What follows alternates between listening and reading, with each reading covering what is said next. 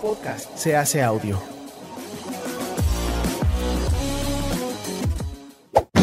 ¡Chavos, banda! Este programa es patrocinado por ustedes mismos. Si quieren apoyar nuestro proyecto, lo pueden hacer por medio de Patreon en patreon.com diagonal herejes el podcast.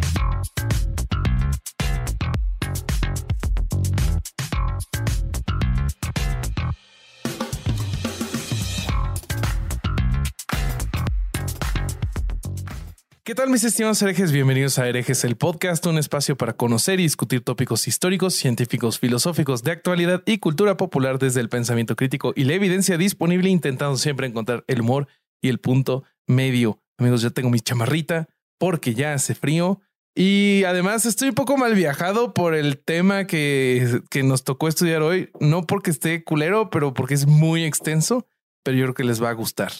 Eh, les voy a ir presentando a mis coanfitriones para ya darle la patada de inicio a este programa. Empezando, como siempre, por el Vasco Vázquez Aspilicueta. ¿Cómo estás? Bien, todo bien. ¿Ustedes cómo andan? ¿Contentos con el tema que vamos a tener de tres horas hoy? sí, yo sentí como si estuviera otra vez en la universidad preparando un tema de, de esas materias de filosofía que me hacían cursar. Pero a mí, ¿sabes que se me hizo tan entretenido que pese a que el guion tiene 14, 14 páginas, pero me salió como todo de corrido? Eh, estuvo, estuvo mucho más fácil que, que otros temas más breves. Eh, no, no, no me voy a extender mucho en mi presentación, estoy muy bien, estoy muy contento. Volví a los Pats porque volvimos a ganar y bueno, así soy. Eh, aguante, Max Jones. y este, solamente quiero decir, le quiero mandar un saludo, no soy de mandar saludos, pero le quiero mandar un saludo a mi querido amigo Julián Elizondo, eh, lo mejor que salió de Monterrey y tanto es así que vive en Minneapolis. fabricante de cerveza, eh, un tipazo que hoy me dijo que no deja de escuchar herejes todos los lunes, así que te quiero mucho, Julián. Te queremos, Julián. Igual si ya estamos en, los saludos, ahí me pidió uno mi compa, el guerrero jaguar. Entonces ahí le mandamos un saludo también. Eh, concluidos los saludos, les voy a presentar al labello de estos labios partidos llamados herejes el podcast. Alejandro el Corsario Durán Eraña. Oye, me encantó que me cepillaste. O sea, yo no podía mandar saludos. Tú ya dijiste hasta aquí los saludos a la verga. Ah, pues si querías decir saludos, perdiste tu oportunidad. Yo, te iba a mandar saludos a ti. En defensa de Roberto tenemos crédito de saludos porque vos debes haber mandado 100 mm. saludos y Bobby y yo uno más o menos. así que, tenemos crédito de saludos. No sabía que había un crédito de saludos, pero bueno. Hay, este, no te lo habíamos dicho. Ya me lo acabé yo entonces el crédito. Mira, es más, para que veas, para que notes la desigualdad, para que notes la desigualdad, le mando un saludo a Alejandro Durán y todavía me quedan unos cuantos más, entonces no hay pedo. Muy bien. Muy bien. Sí, sí, sí, sí, sí, ¿qué, qué, qué les parece el tema, güey? Me encantó.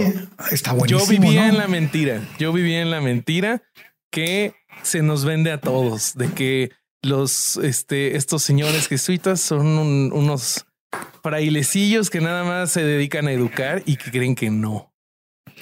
Pero, pero, dentro de los dentro de los frailes y los casos que hemos visto y los y las congregaciones locas, este siento que tienen muchas cosas rescatables estos güeyes, ¿no? Sí, coincido. Coincido, coincido y eso eso me sorprendió eh, encontrar muchas cosas genuinamente positivas. Eh, si bien siempre, sobre todo acá en América y sobre todo en Sudamérica, bueno, vieron que está la película de la misión y, los muestra un poco el, trabajo que intentaron, pero siempre fue dentro del marco de que culturalmente eran, eh, destruían culturas, porque al, esa obsesión por ser peregrinos del, catolicismo, eh, por supuesto que es muy peligrosa y en un punto dañina, pero realmente lo que les vi es una genuina voluntad de hacer el bien. Eh, y, eso, eso en un punto me, me, gustó. O sea, está bueno no encontrar que todo es una mierda. Em, pero ¿quieren que arranquemos? Venga, eh, por favor. Va. Bueno, le voy a dar yo, que voy a contar la historia de origen de la entidad católica más eh, extendida y grande de los últimos cinco siglos y en la actualidad también, Em, de una institución que nos pidieron muchísimo, y ahora entiendo por qué nos lo pidieron tanto los seguidores. Em, y sin más preámbulos le voy a dar, porque además hasta hay un nexo familiar que ahora, ahora se van a enterar. la compañía de Jesús que yo creo que podría haberse llamado la Corporación de Jesús. Jesús S.A. Eh, el, el, emprendimiento de Jesús, exacto. El esquema piramidal de Jesús, porque obviamente lo que, íbamos, lo que buscando era extender el quieres ser tu propio jefe de Jesús, podrían ser también.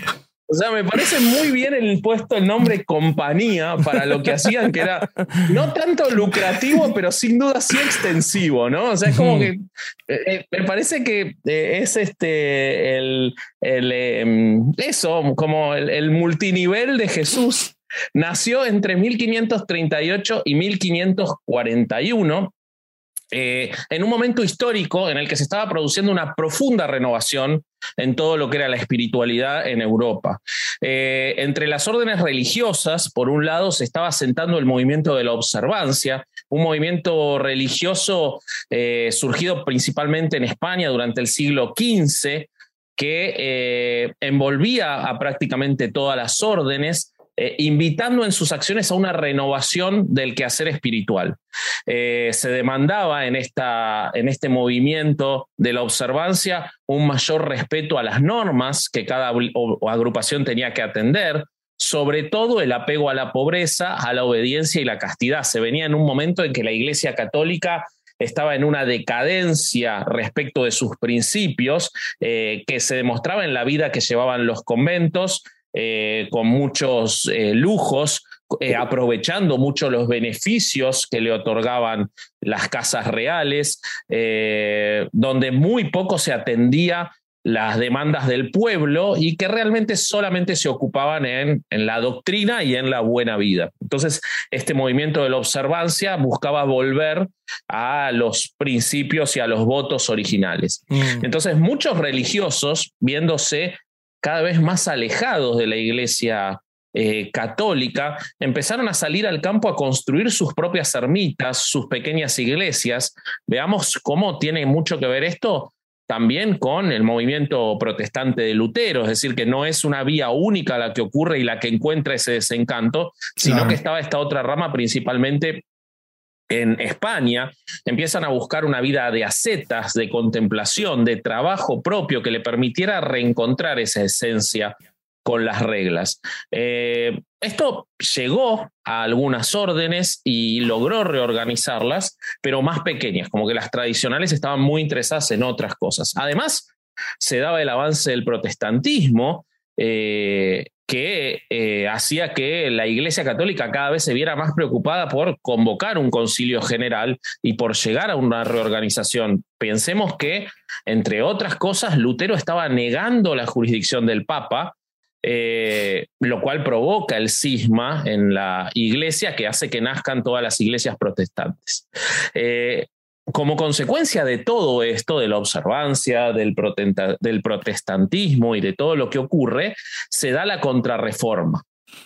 Y en la contrarreforma, como vamos a ver más adelante, la compañía de Jesús toma una preponderancia fundamental, eh, sobre todo a partir del concilio de Trento, eh, convocado en este inicio de la contrarreforma, en el que ellos presentan eh, muchas ideas respecto de la intelectualidad y del retomo de, estas, de estos votos y de la absoluta obediencia al Papa.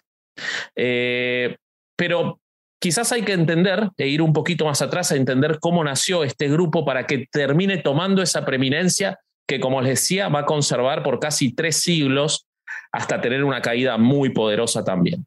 Eh, la compañía de Jesús nace por la iniciativa de un tipo muy especial llamado Ignacio López de Loyola. Eh, un personaje descrito por los contemporáneos como extraño, controvertido, difícil de clasificar, eh, ubicado ideológicamente entre las inquietudes del Renacimiento y los rasgos propios del conservadurismo, eh, un hombre muy, muy interesado en el ejercicio efectivo del poder Eh, bueno, Ignacio de Loyola, o San Ignacio de Loyola, era vasco, nacido en Guipúzcoa en 1491.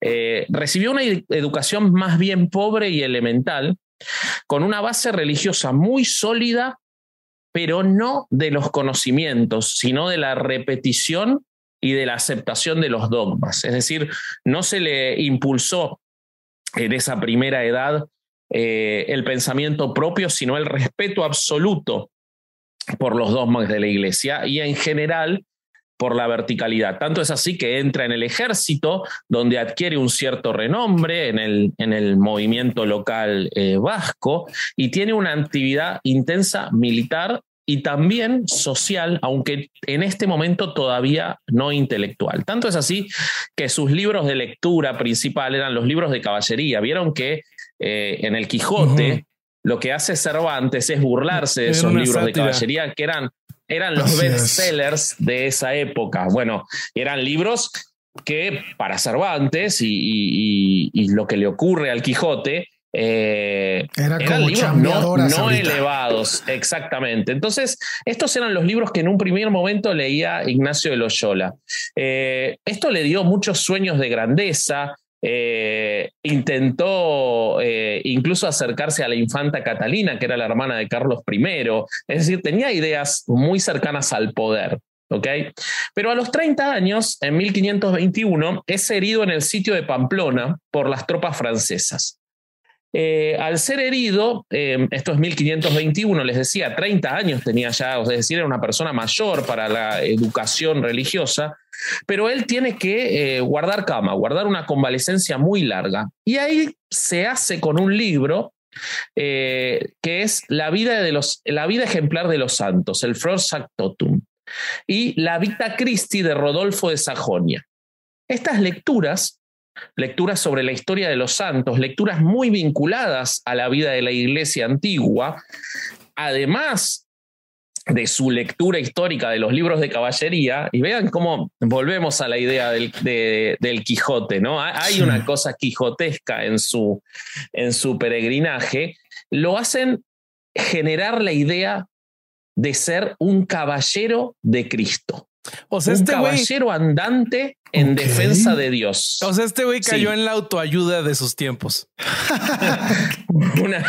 un poco así, o se la construyó a sí misma.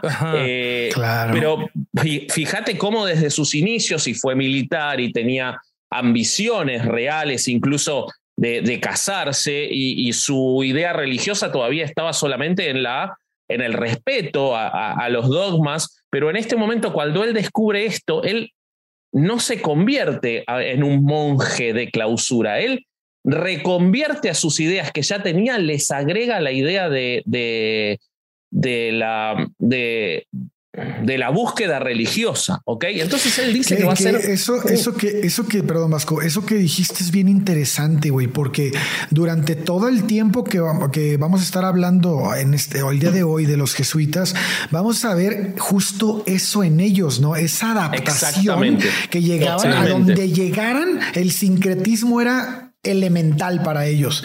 Entonces, esto que estás diciendo, claro, totalmente buscado, pero eso que estás diciendo, entonces nos dice que, que era la esencia de Loyola desde su interior. Vas vas a ver cuando te cuente cómo la construyó, que no hay prácticamente un momento en el que él se salga del camino que él se traza, nunca, ni él ni sus seguidores súper interesante y muy, muy inteligente.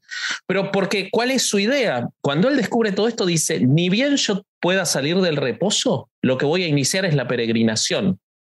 Es decir, él no queda en la contemplación, por eso es un caballero andante. En 1592 se repone, es decir, un año después, abandona su casa y peregrina a Montserrat, en Cataluña, un lugar de peregrinación todavía hoy muy tradicional, pero en esa época central en las peregrinaciones marianas españolas, eh, intercambia sus ropas con las de un mendigo, recordemos que era un caballero, y se hace anacoreta, es decir, una persona dedicada a la, contemplación sin eh, lujos ni placeres. Eh, se aparta y se dedica, como les decía, a la oración, la penitencia y la contemplación. Después de un tiempo marcha a Manresa, también en Cataluña, se dedica a la caridad la oración y la mortificación física. Pero es como que iba buscando, él iba buscando, o quizás era sadomasoquista, ¿no? Pero lo que yo creo es que iba buscando las, los distintos caminos que en ese momento tenía la iglesia para sus eh, eh, pastores, pero no lo encontraba. Por eso es que iba tocando de distintos lugares. Porque ¿qué pasa después de esto? Dos años después, empieza así a dedicarse intelectualmente a la mística. Por supuesto, como todos nuestros personajes en Herejes el Podcast, tiene experiencias sobrenaturales que él plasma en pequeñas notas literarias, con las que luego, cuando entre en la universidad, que es el lugar central, van a ver la centralidad de la universidad en su historia, él las usa para hacer proselitismo de la compañía de Jesús que él está fundando sus experiencias sobrenaturales. Fíjense eh, el punto en común con todos los cultos que hemos estudiado. Eh, bueno, marcha a Jerusalén, todavía antes de entrar a la universidad. Eh, no es exitosa su campaña en Jerusalén. Vuelve, obviamente, la tarea de la conversión, como todos los que marchaban a Jerusalén. Vuelve a España, se da cuenta de que necesita más formación eclesiástica e, e intelectual en esta búsqueda de ser un caballero de Cristo. Recuerden que era una persona no muy formada, entonces, ¿qué hace cuando ya tenía 33 años? Se inscribe en una escuela de gramática para aprender latín con los niños.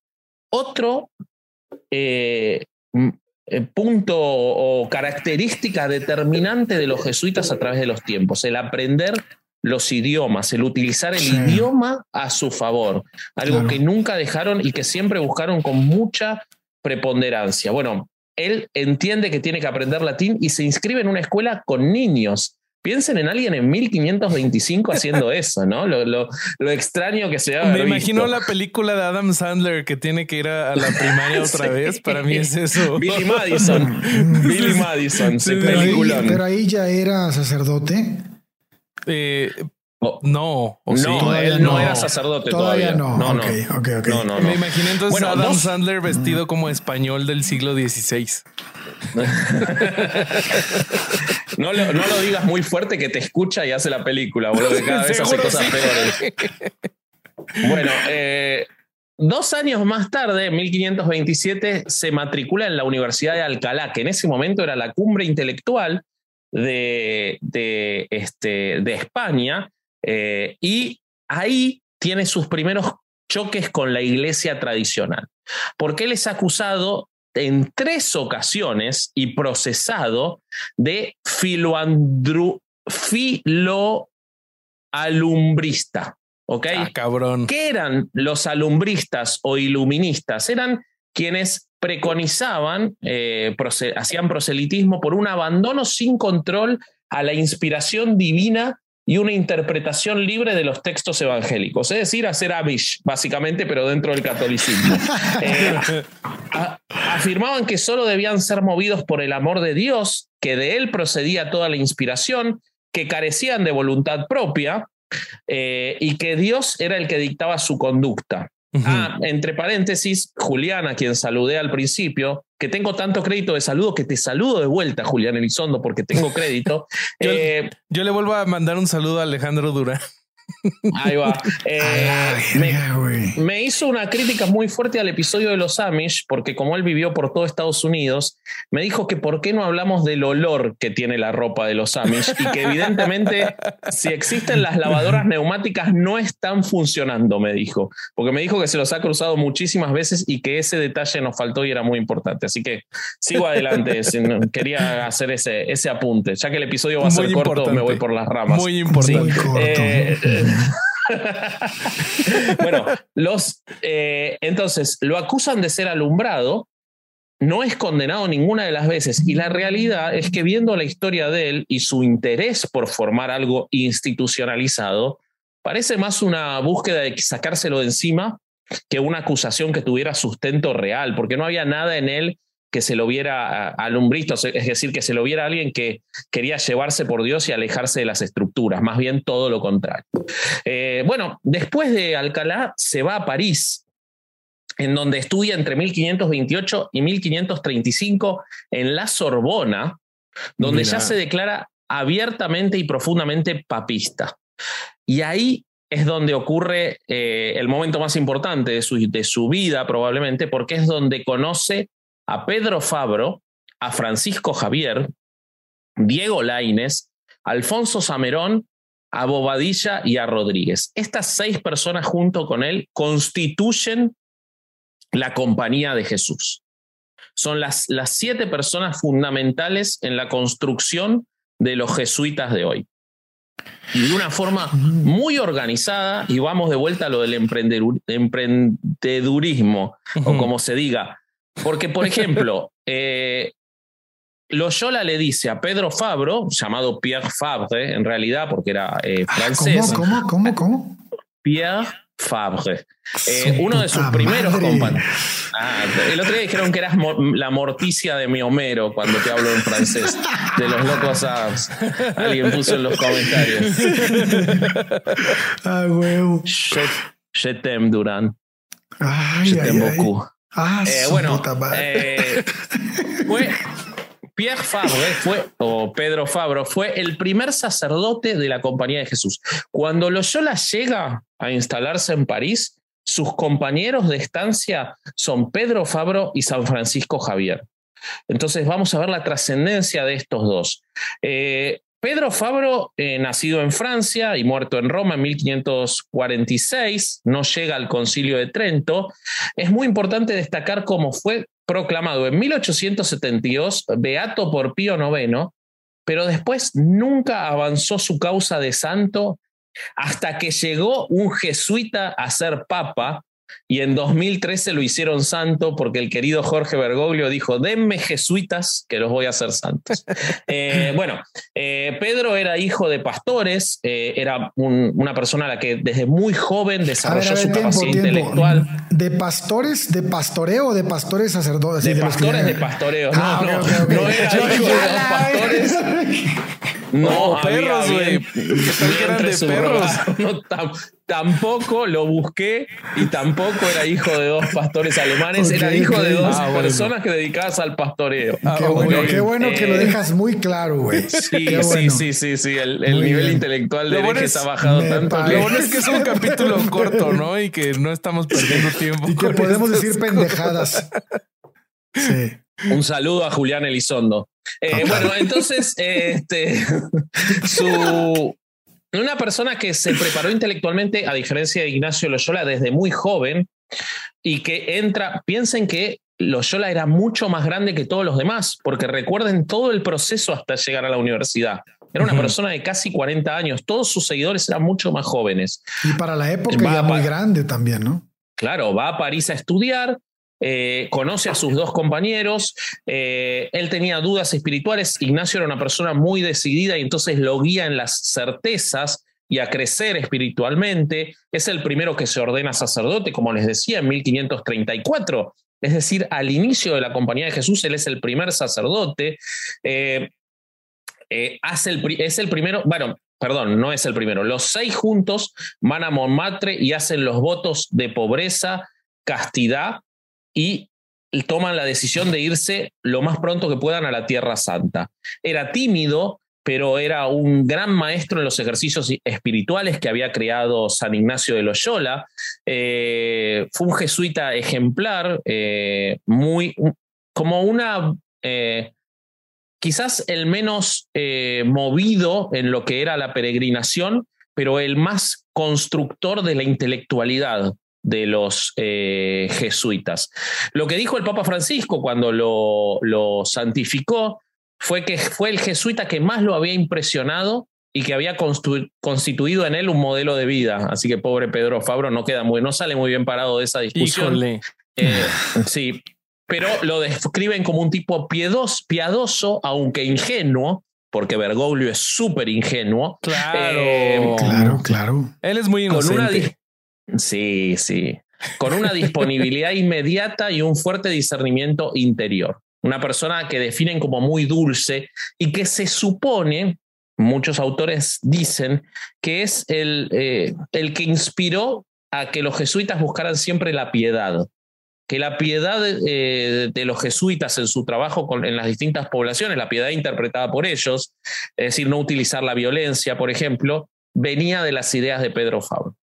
Y el otro sujeto del que vamos a hablar de estos seis es mi favorito por lejos, me parece un capo, un crack, un fenómeno, una persona que hasta me hace dudar y me hace pensar que quizás él sí es santo y que quizás los santos existen, que es San Francisco Javier. ¿Y por qué toda esta maravilla de San Francisco Javier?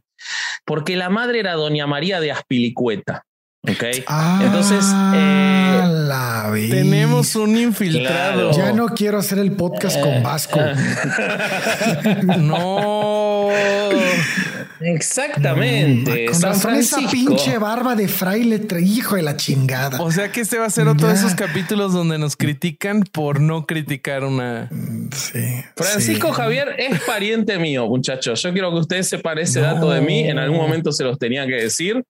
Eh, nació en el mismo pueblo la madre que nacieron mis bisabuelos. Eh, la única diferencia es que la madre, doña María de Aspilicueta, era una persona de alto abolengo en esa época y mis parientes estaban bastante tirados, por eso se vinieron a vivir a Argentina. Pero eh, en algún momento pasó algo en la familia, en algún momento se perdieron los campos eh, pero, pero en ese momento, en 1506, cuando nace Francisco en el castillo de Javier, en Navarra, que era de la, de la familia de la madre de Doña María, eh, él era el más chico de la familia, prácticamente desde que nace la familia decide que, que tiene que dedicarse al sacerdocio.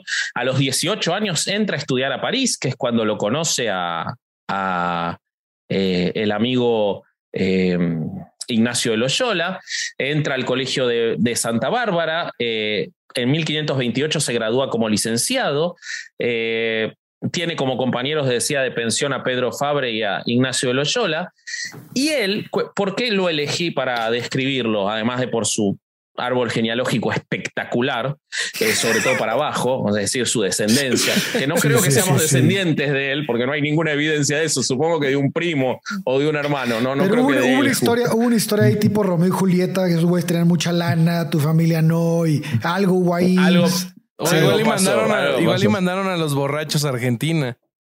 Ah, eso sí puede ser, güey. ¿Vos sabés que, ¿vos puede, ser? Y vamos a seguir extendiendo el episodio.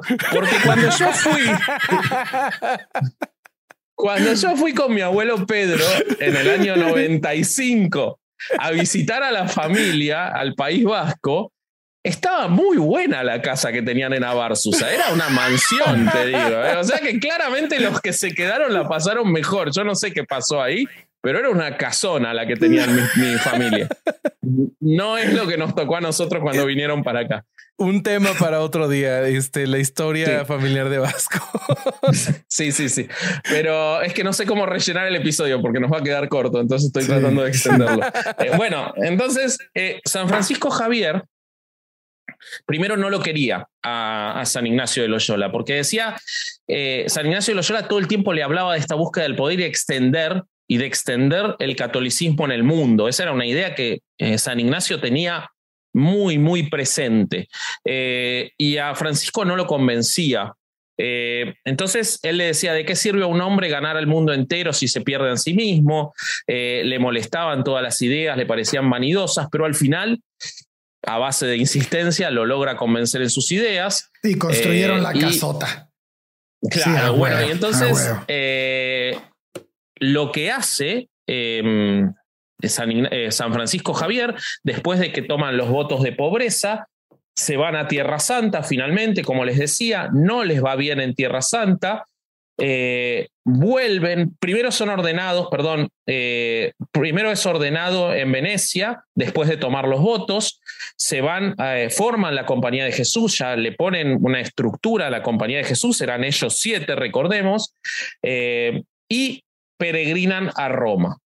En Roma, Francisco e Ignacio redactan la constitución de la Compañía de Jesús e inmediatamente después San Francisco Javier inicia las misiones, que es lo más importante que tienen los, los jesuitas y que es lo que los, los distingue respecto de todas las otras órdenes, es lo que los hizo la orden más grande del catolicismo, la peregrinación, las misiones por el mundo, en un momento en el que viajar por el mundo era medio mítico, ellos empiezan a viajar y el primero que lo hace es Francisco. Tengamos en cuenta que probablemente los jesuitas han sido quienes más han extendido el catolicismo en la historia después de Constantino y con, con la eh, constitución del catolicismo como religión oficial del imperio.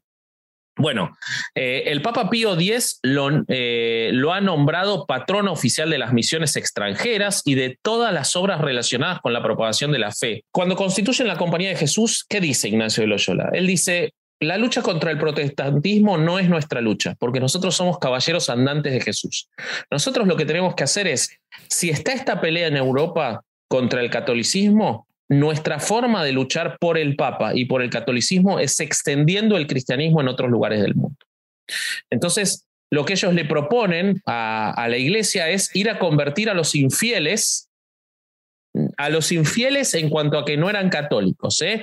No a esta gente que tiene dos, tres familias, no, no se confundan, es a los infieles, porque yo ya veo gente preocupada entre nuestros oyentes, es a la gente que no es católica, ¿eh?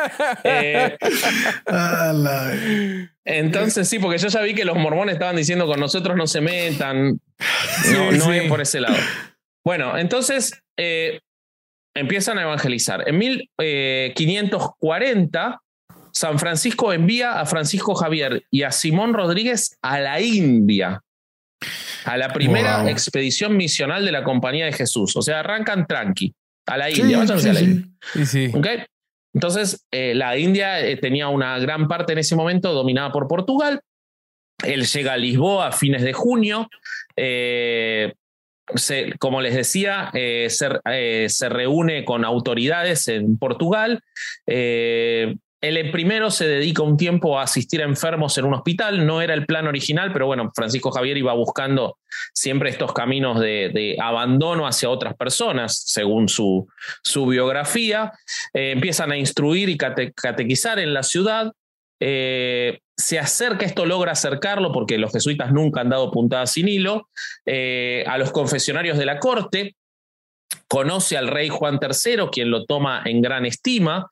Eh, luego Francisco Javier, después de quedarse ocho meses, insistiéndole al rey que le permita ir a India a peregrinar, eh, y de hecho le escriben una carta a San Ignacio de Loyola que el rey no está todavía decidido a enviarnos a la India porque piensa que aquí podríamos servir al Señor. Eh, finalmente lo logra en 1541, a la edad de 35 años, le permite a través de una nota de, con la que se dirige al Papa para que el Papa lo nombre nuncio apostólico en Oriente a Francisco Javier. Eh, según las declaraciones de la época o los testimonios de la época, él no acepta más que un poco de ropa y unos libros, no quiere llevar criados, alegando que la mejor manera de alcanzar la verdadera dignidad es lavar los propios vestidos sin que nadie lo sepa. Aprendan Amish. Eh, entonces él eh, parte a la India junto con Pablo de Camerino, un italiano, y Francisco Mansilias, que era un portugués, que todavía no estaban ordenados. Eh, la, flota la completan otros cuatro navíos, así que yo no sé, criados no llevó, pero ejército llevó seguro, porque no sé para qué llevaban cuatro navíos. no creo que fuera para tender la ropa a él, ¿no? bueno, es que la, ropa sí se ensucia, pero de sangre a la hora de conquistar una, otra nación, ¿no? Claro, claro. Bueno, iban soldados, esclavos. No tiene, tiene, está bien lo que dice Roberto, porque iban soldados, esclavos y convictos entre la tripulación. Ah, la madre. Eh, Francisco Javier tiene que mediar en reyertas, combatir la blasfemia, el juego y otros desórdenes, catequiza a todos, predicaba desde el pie del palo mayor de la nave, convierte su camarote en enfermería y se dedica a cuidar a los enfermos. Vean el, el, eh, el marketing espectacular que tiene San Francisco Javier, ¿no? Porque andás a ver si todo esto es verdad, ¿no? Capaz perdía en el juego y, y por eso este, lo prohibió o algo así, era, era, era, posible. Pero bueno, la expedición navega meses hasta llegar al Cabo de Buena Esperanza, en el extremo sur de África, en la, la isla de Mozambique, todos estos eh, territorios también portugueses. Ahí pasan el invierno y luego llega a eh, la India. En 1542. Bueno, ahí instruye a pequeños, a, los niños, empieza a catequizar. Acá es donde empieza esta discusión de la que yo creo que es lo más grave que han hecho los jesuitas y, lo más eh, nefasto y lo más eh, dañino, que es que su búsqueda de catequizar era siempre desde el sincretismo y decían respetar la continuidad de los idiomas y de todo, pero había un intervencionismo en las culturas existentes absoluto. Entonces, si bien no había violencia, si bien no eran, combatían la esclavitud y todo lo que sabemos, la realidad es que producían una, una intervención cultural muy fuerte e irreversible en muchos casos, como vamos a ver. En 1549, para hacerlo breve, se va de la India hacia otro lugar re tranqui que decide que es Japón. ¿okay? Entonces él decide que va a viajar a Japón. Desembarca en Kagoshima el día de la fiesta de Asunción, en 1549. Eh, es bien recibido por los japoneses, no tienen eh, conflictos eh, y se dedica a aprender el japonés, lo cual yo les decía que cómo ellos se movían en esta búsqueda de incorporarse a las culturas. Bueno, logra traducir al japonés exposiciones de doctrina después de aprenderlo. Después de un año ya había logrado más de 100 conversiones, lo cual hace que las autoridades se empiecen a poner un poquito nerviosas y le prohíben seguir predicando. Eh, entonces él decide mudarse eh, a Ikchu, donde era una fortaleza, y ahí él convierte a la esposa del jefe de la fortaleza, al criado de la esposa del jefe de la fortaleza y a varias personas más de la fortaleza y deja la cristiandad a cargo del criado. Eh, después de 10 años hay testimonios de Luis de Almeida, un hermano coadjutor de la Compañía de Jesús, que volvió ahí y dijo que la cristiandad en esa fortaleza era absolutamente mayoritaria fíjense lo, poderoso que era el Herbalife jesuita. Era impresionante. Bueno, después de eso, él decide que quiere ir a China a predicar. Eh, pero enferma en el, en el barco, eh, nunca puede descender del barco y muere sin haber podido pisar tierra en China en 1552. Eh, uno de los tripulantes del navío aconseja que se llene de barro el féretro para poder trasladar sus restos. Diez semanas después, abren la tumba y al quitar el barro del rostro, los presentes descubren que se conservaba perfectamente fresco y que no había perdido el color. Eso es algo que tenemos mucho los aspilicuetas. Eh, es una característica nuestra. Sí, sí, sí. Abren un féretro aspilicueta y está impecable. Está así. Esto, esta, esta, esta maravilla que, era un milagro. No, no, no. Es tipo, es tipo Lord of the Rings, ¿no? Que la que nacen flores en las tumbas, en los pilicuetas no. nosotros lo que pasa es que envejecemos mucho en vida, parecemos un cadáver en vida. Entonces después, claro, el contraste es menor. Exactamente, exactamente. Cuando vos abrís un, vos abrís y no es que no se deterioró, es que se deterioró tanto en vida que después no se nota el, desastre. Vos dices, no, le creció el pelo, no, ya está, ¿entendés? No se nota. Bueno, es algo de los aspilicuetas. No voy a profundizar porque tengo que seguir hablando de. Si te creciera el pelo eh, muerto, a mí sí me sacarás un pedo, güey. Claro, bueno, vamos, vamos a ver qué pasa. Vamos a ver quién se muere primero. ¿A quién mata algún fan loco primero. no, voy a decir el, nombre del fan que me da más miedo, pero es chavalón. Bueno, entonces eh, se abre la tumba, el rostro estaba fresco, como les decía, eh, el cuerpo estaba incorrupto y solamente olía a barro. Eh, el cuerpo es trasladado a Malaca, donde todos lo reciben con gran gozo. Luego es trasladado a Goa, eh, estamos hablando de la India, ¿no? Donde él había predicado tanto. Eh, y el cuerpo todavía estaba incorrupto. Y no olía. Eh, no, y ahí reposa todavía en la iglesia del Buen Jesús. Fue canonizado en 1622, al mismo tiempo que San Ignacio de Loyola, Santa Teresa de Ávila, Felipe Neri y San Isidro Labrador. O sea, mm, eso es entrar al Salón de la Fama. ¿viste cuando, ¿viste cuando inauguran el Salón de la Fama el primer año y los meten a todos? Y después ya empiezan a, a poner a Procul Harum, como que se fueron quedando sin bandas. Bueno, eso es, esto es lo, esto es lo que vale, boludo. Claro, claro, los primeros en entrar, sí. Aunque estuvo medio feo su milagro, ¿no? O sea, no estuvo tan bueno como los de Santa Bárbara. No, bueno, pero uno hace lo que puede. Eh, yo supongo que el milagro de haber sido aprender japonés a los 40 años. Te desafío a intentarlo, Bobby. A ver si. sí, pero ya sabemos que hay de milagros a milagros, ¿no? Hay cabrones que, que sí hacen cosas interesantes, ¿no? Como arrastrar un perro muerto. Sí, claro, ese es el mejor. Son cosas que realmente vale la pena recordar, güey. Bueno, retomando las ideas de la compañía, que mientras tanto sigue creciendo, ellos estaban convencidos del abandono activo, la obediencia al superior, sobre todo al Papa, la mortificación del egoísmo y del orgullo. Eh, esto estaba todo eh, asentado o reflejado en los ejercicios creados por San Ignacio, que han sido utilizados por los jesuitas hasta hoy y que son utilizados por otras órdenes, los ejercicios espirituales jesuitas son muy famosos.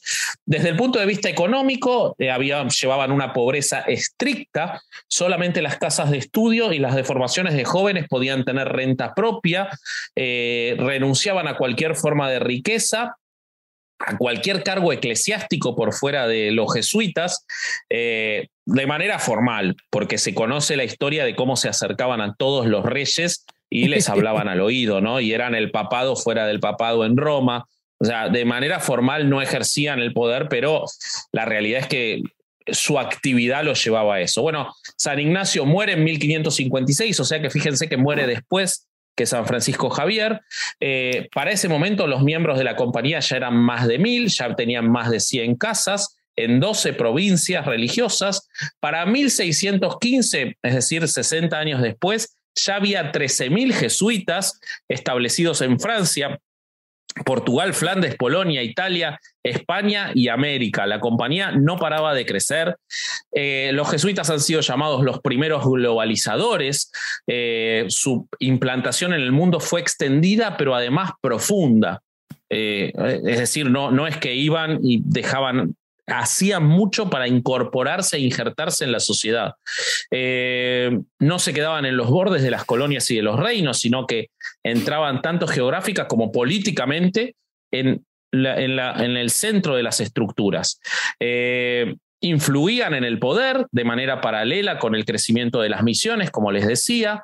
Eh, lo que hacían era la lo que se llama la armonización del cristianismo, la inculturación. Es decir, ellos llevaban el cristianismo, pero lo, lo sincretizaban con las culturas de los pueblos. Al contrario de otras órdenes religiosas que imponían un modo de vida eh, y de religión europea por la fuerza, como les decía, los jesuitas abordaban su misión desde una perspectiva más antropológica, eh, se sumergían en la cultura local, aprendían las lenguas, estudiaban las costumbres, eh, su defensa de la adaptación del culto cristiano a la cultura local, como por ejemplo la celebración de misa en chino, en, China, obviamente, ¿no? No es que iban a todos lados a celebrar misa en chino, eso no hubiera tenido sentido. hubiera sido una mamada. Hubiera tenido tan poco sentido como seguir dándole el latín, pero bueno, la daban, o sea, si lo pensás tampoco está tan absurdo. Si yo aprendí a los 40 todos, cabrón, pinche güey poniéndole no. no, no, solo en China daban misa en chino, ahora vamos a hablar de Richie, que fue quien, quien llegó a China. En, en, para, en la zona de los guaraníes, en lo que hoy es Paraguay, Corrientes, Misiones, el sur de Brasil, eh, desarrollaron cantos litúrgicos en guaraní, utilizaban indumentaria budista en la India, cosa que les llevaba muchas críticas de la Iglesia Católica. Y me pues quiero detener en esta historia en un personaje más que me pareció espectacular, que se llamó Mateo Ricci. ¿Escucharon hablar de Mateo Ricci? No. Bueno, les, les va a gustar mucho. Los jesuitas en este crecimiento que estaban teniendo, conocían de las historias de China por Marco Polo y por todo lo que se eh, había eh, extendido el mito, principalmente en Italia, y entonces ellos deciden que había que evangelizar a China, porque estaba lleno de infieles. era una cosa impresionante, era Durán a los 17 años, era tantos infieles había como eso, ¿no? Entonces, eh, ¿Cómo pretendían lograr esa eh, evangelización? Ellos no iban a ir abajo, no iban a decir, bueno, evangelizamos dos chinos, los chinos tienen dos hijos, esos evangelizan dos. No, vamos a convertir al emperador, dije. Vamos a ir con todo. Claro, Entonces, es que es replicar el modelo de la pirámide, hay que ir por el de hasta arriba. Exacto. Entonces, su lógica era que una vez que las élites del imperio fueran católicos, lo demás no presentaría gran complicación. La historia ha mostrado que esto funciona. Miren la Roma de Constantino o la España visigoda, por ejemplo, que son ejemplos de cómo esto funciona. Entonces, para ganarse al poderoso soberano oriental, los eh, religiosos europeos querían demostrar la superioridad de sus creencias. Y para eso encontraron un camino. Fueron si hay algo que hay que reconocerle a los jesuitas es que son brillantes. La ciencia. ¿Qué le iban a mostrar a, los, eh, a los chinos? La ciencia europea que se iba desarrollando, que no tenía nada que ver con la fe católica, y que de hecho hasta hacía 200 años la habían combatido fervientemente, eh, se le iban a mostrar como una, eh, una prueba de la superioridad de la fe católica por sobre eh, el confucianismo. Entonces, como los chinos estaban muy interesados en el conocimiento occidental, porque lo veían un instrumento muy bueno para resolver problemas prácticos, como por, ejemplo la capacidad de cálculo de área, de volumen, que era algo que en China todavía no se había desarrollado. Entonces, ¿A quién envían? A Mateo Ricci, que era un jesuita ordenado, pero además era un experto en matemática y cartografía. Eh, llega, lo primero que hace es trazarles un mapamundi a los chinos, Mateo. Esto le da mucho prestigio en China. Se llamaba el mapa completo de las montañas y de los mares de la Tierra. Eh, cuando comprueban que, que o sea, cuando ven esto y, comprueban que él efectivamente venía de tierras muy lejanas, Mateo Ricci era italiano, obviamente, por eso se llamaba Mateo Ricci, ¿no? Eh, entonces, ser eh, argentino. podía ser, pero todavía creo que no habían llegado a Argentina. Ah, tienes razón.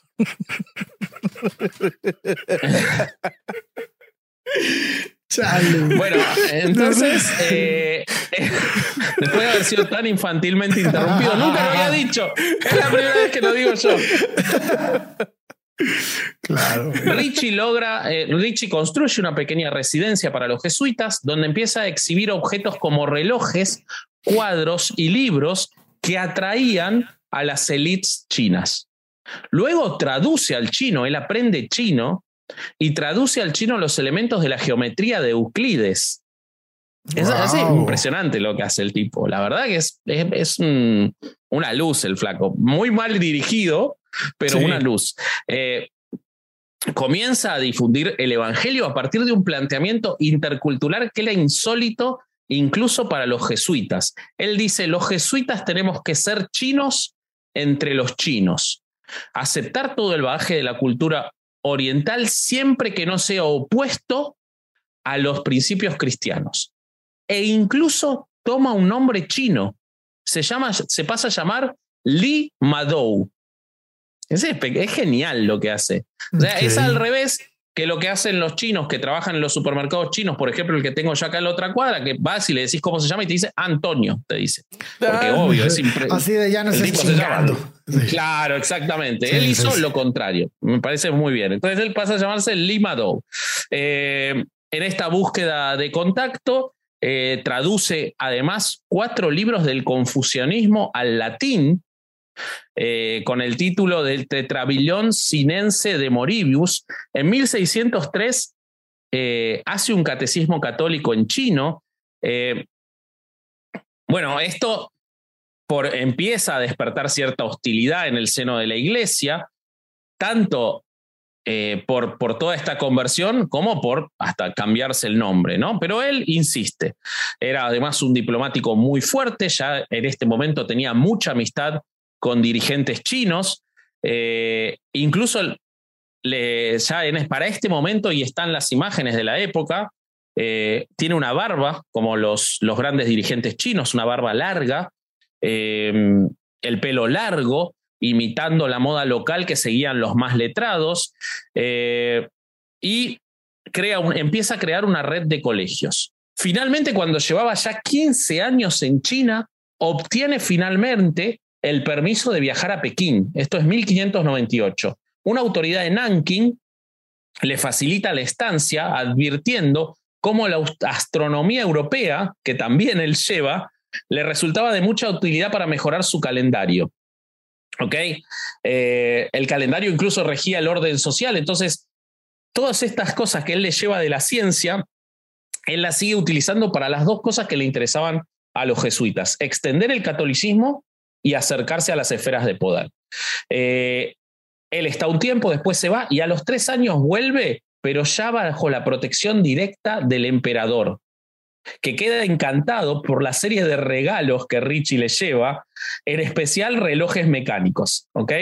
Eh, entonces, con los relojes, él, esto es una cita de Michela Fontana, de un libro llamado Mateo Ricci, que dice que la buena acogida, acogida, ah. dispensada a los relojes, había permitido a los jesuitas establecer un canal de comunicación privilegiado.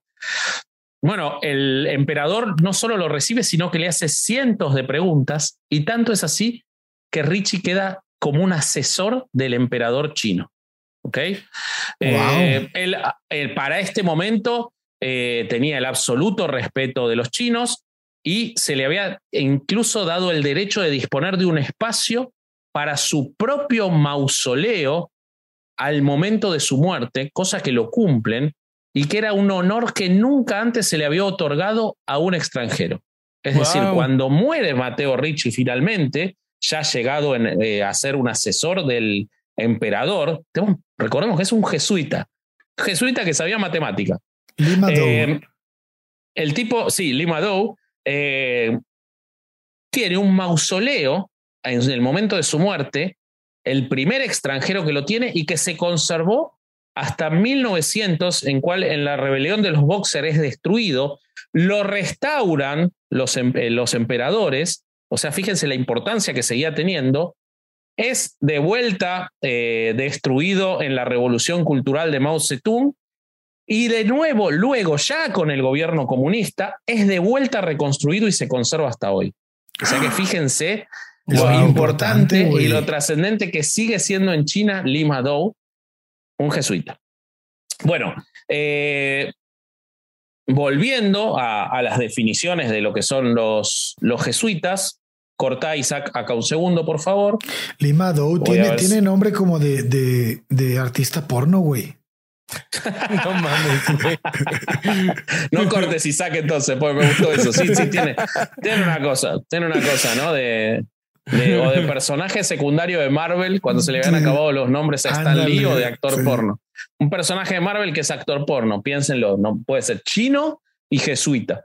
La mundialización de los jesuitas, que la vemos en estos ejemplos, en Francisco Javier, en Mateo Ricci, eh, se inicia con una, o sea, cómo ellos llevan a la práctica y al aprovechamiento esta diáspora inician una red de correspondencia epistolar obligatoria entre todos los que se encuentran en el mundo que tiene que llegar con las novedades y con todo lo que se está haciendo al superior general de la orden que estaba instalado en Roma, bien cerquita del Papa. Eh, ellos, todos estos informes se los hacen llegar al Papa, siempre mostrando el crecimiento de los jesuitas en el mundo mientras combatían el protestantismo. Es decir, le está mostrando, miren, Ustedes están perdiendo poder en Europa, pero miren el que están ganando gracias a nosotros en el resto del mundo. Además, empiezan a impulsar la educación. Como ejemplos de esto, eh, educación tanto a la élite como a los más pobres. ¿ok? Ellos iban a los dos sectores. Eh, en las élites sudamericanas, casi todas en ese momento fueron formadas por los jesuitas. Tenemos la Universidad Iberoamericana de México, eh, la Universidad Católica Andrés Bello de Caracas, la Universidad Católica de Córdoba, que fue la primera universidad en la Argentina en 1622. Eh, la Universidad Católica de San Salvador. hay hoy a más de 30 instituciones eh, religiosas jesuitas, muchas de ellas formadas en, en esa época antigua. Eh, pero, como todo lo que crece tiene que caer, los siglos XVII y XVIII son siglos de mucha expansión, estructuración y consolidación misionera en los territorios de ultramar, especialmente en América, donde la Compañía de Jesús juega un papel clave en la colonización española que nos va a contar el corsario Alejandro Durán. Muy bien, este, bueno, pues yo se los quería contar, pero ya, ya llevamos una hora, ya nos vamos a dormir. no mames.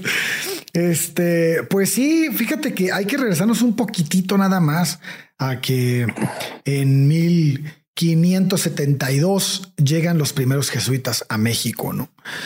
llegan a San Juan de Ulúa, en Veracruz, y llegan solo 14 jesuitas.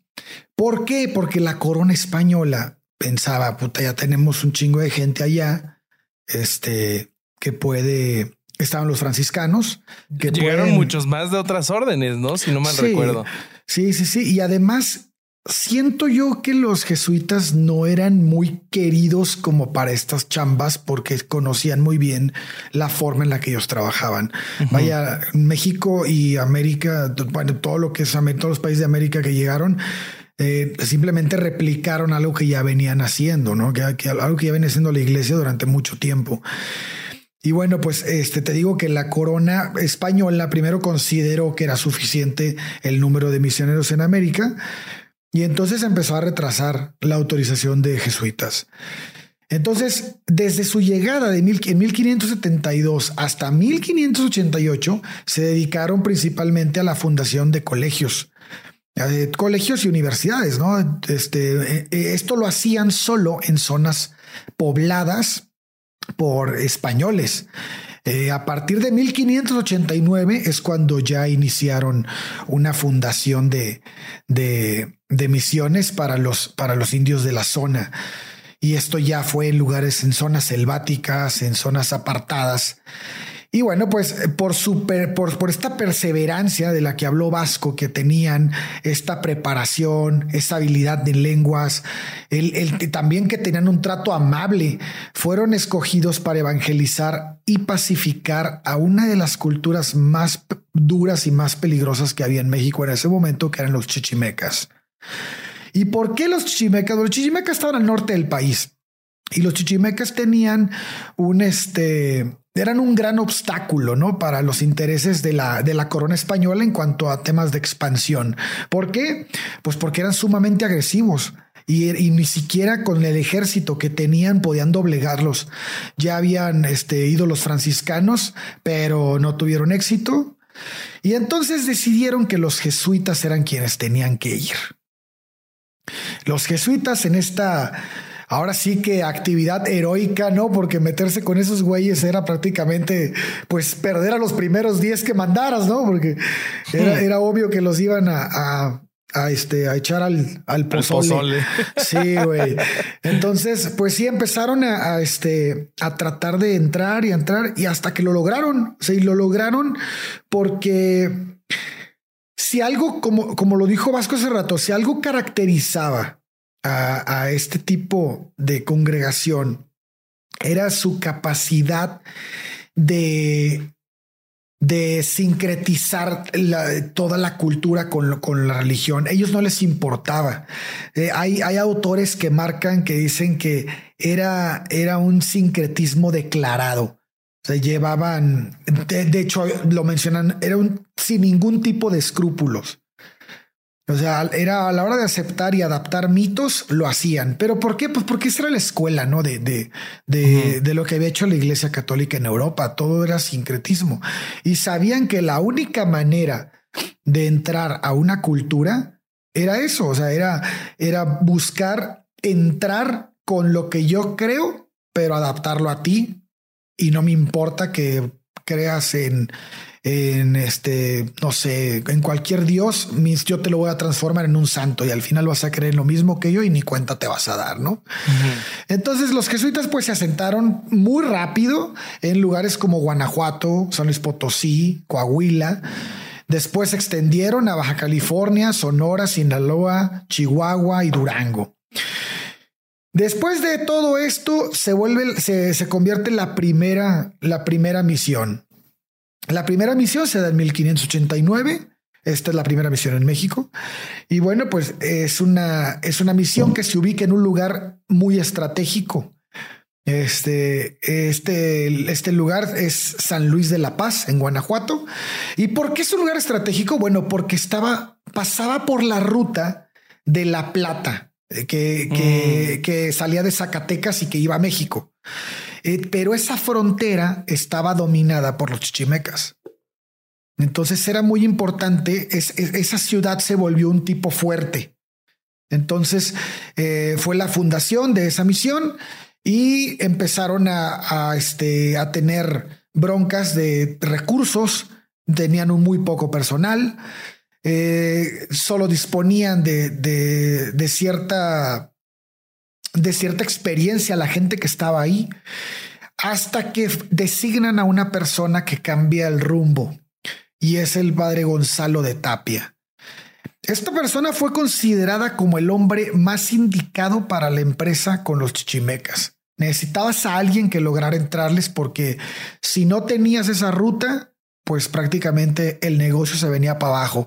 Entonces San Luis, de la Paz va a ser fundada un 25 de agosto de 1552 y es una ciudad defensiva. Y desde entonces ya residían algunos nativos ahí, a, tan solo 20 días de haber llegado Gonzalo de Tapia a la región. Esto es bien interesante, güey, porque la forma en la que interactuaban los jesuitas con, con los nativos era de darles un lugar en lugar de quitarles un lugar. Mm. Ellos decían, ¿sabes qué, güey? Para que no te, para que no te esclavicen en las, este, los los demás de la corona, es que había aquí españoles que venían muy bien posicionados y pues ellos tenían la oportunidad de, tener esclavos, ¿no? Entonces les decían, sabes que para que no te tomen como esclavo, vente a vivir aquí a mi, este, a la zona que tenían los jesuitas, que ahorita les voy a explicar más o menos cómo estaba. Y ahí los empezaban a adoctrinar, les daban un trato amable, y eh, se iban y, conforme esto empezaba a crecer, pues iban ganando afecto de, la, de los locales, lo que permitió dar inicio a, la reducción pacífica de estos, ¿no? Entonces, estas reducciones es lo que les, comentaba, que son los lugares donde metían a, los indígenas para que trabajaran dentro, que solo trabajaban seis horas y no doce, como con los, con, los altos mandos españoles. Y entonces, ¿qué empezó a suceder? Pues que empezaron a entonces tenían mejores horarios que los godines de ahora. Sí, güey. totalmente. Mejor que un trabajador de gobierno. y sí, güey. Entonces, junto al padre Gonzalo, también llegó el padre Nicolás de Arnaya. Eh, quien después va a ser el protagonista de las misiones hacia el norte y llegó a ser provincial de la orden en la, Nueva España, lo que no es la Nueva España. Pero todo iba así sobre ruedas en México. Y, y bueno, e, este, al parecer, pues no, no al parecer, la gente realmente los quería porque decías, puta madre, güey, de trabajar con estos güeyes, a trabajar con estos hijos de la chingada que me agarran a madrazos, me, me discriminan, me, me dan, me, me, ponen mil horas de trabajo, pues mejor me voy con ellos, ¿no? Y empezaron a hacer una comunidad muy grande. Esto lo vamos a ver replicado en casi toda América, donde, estuvo, donde estuvieron los jesuitas. El 25 de junio de 1767, en la fiesta del Sagrado Corazón, justo antes del amanecer, en la casa de la profesa y en todos los colegios de la Nueva España, algo que va a pasar en las misiones después, se presentan las Fuerzas Armadas con el delegado del virrey quien les notifica que por orden del rey Carlos III, todos los jesuitas quedaban desde ese momento incomunicados y tendrían que salir para España. No podían llevar pertenencias este, y, no, eh, y solo iban con la ropa que traían puesta y el dinero con el que habían llegado a México. Bueno, a, a España. Entonces, entre desmadre y chinga tu madre y vete a la chingada y me voy y me quedo, bueno, pues. Ah, habían eh, tomado mucho los modismos locales. Sí, sí, sí, hablaban este, así. Se ve. Hablaban así. Claro, claro, está bien. Bueno, entre, de, entre decires y maldecires. Sí, que causaron, eh, eh, se encabronaron porque los estaban expulsando. Este, lo, que se achacaba a los jesuitas era que se habían enriquecido enormemente en las misiones. Y también que habían obviamente intervenido en la política, eh, que habían obstaculizado eh, a los reyes de España y hasta habían planeado el asesinato de los reyes de José de Portugal y de Luis XV de Francia. Entonces, ya todo, buenísimo. Todo eso le achacaban a los El poder de la imaginación, güey. Sí, sí, de hecho, es, es, la famosa leyenda negra de los jesuitas. Claro. Y, pero bueno, ya lo que sabemos hoy en día, o lo que tal vez la historia nos puede decir, sin necesidad, o no sin necesidad, sino sin tener tantas pruebas, es que la razón profunda por la que ocurrió esto es que los jesuitas, a diferencia de otras órdenes religiosas, se negaban a negociar cualquier cosa con estados no católicos. Y esto afectaba mucho porque la actitud, este, esta actitud de sin excepciones este, de estos defensores de la iglesia eh, llevaba a tener problemas con los regalistas, que eran los defensores de los derechos privilegiados de la corona, ¿no?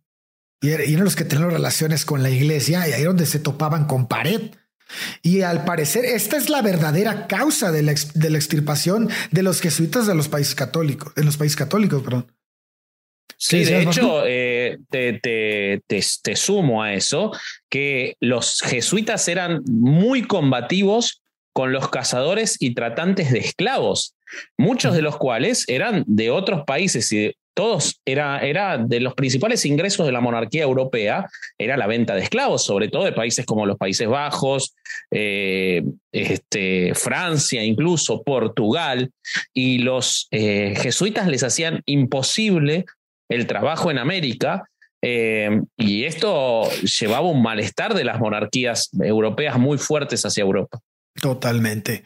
Y fíjate que esto que dices también va de la mano con que, pues la corona dijo, no mames, güey, la voy a hacer de pedo, los voy a sacar de ahí, pero se me va a levantar el pueblo, porque pues estos güeyes tienen al pueblo eh, eh, comiendo de su mano, porque pues les han dado más cosas que nosotros. Saben perfectamente cómo se habían portado con los indígenas y cómo se estaban portando los jesuitas con los indígenas. Entonces, todo esto explica también cómo el gobierno este, sabía que, que, bueno, que tenía que tomar precauciones, ¿no? Y esa misma mañana eh, en que los pusieron eh, presos eh, a los jesuitas, el virrey publicó una orden de destierro que terminaba con un parcillo de frases que, que, este, que ponían las cosas en orden, ¿no? Y se los voy a leer para que vean. Decía, con la prevención de que estando estrechamente obligados todos los vasallos de cualquier dignidad, clase y condición que sean, a respetar siempre las justas resoluciones del soberano, deben venerar auxiliar y cumplir estas con la mayor exactitud y fidelidad porque Su Majestad declara incursos en su real indignación a los inobedientes y a los remisos.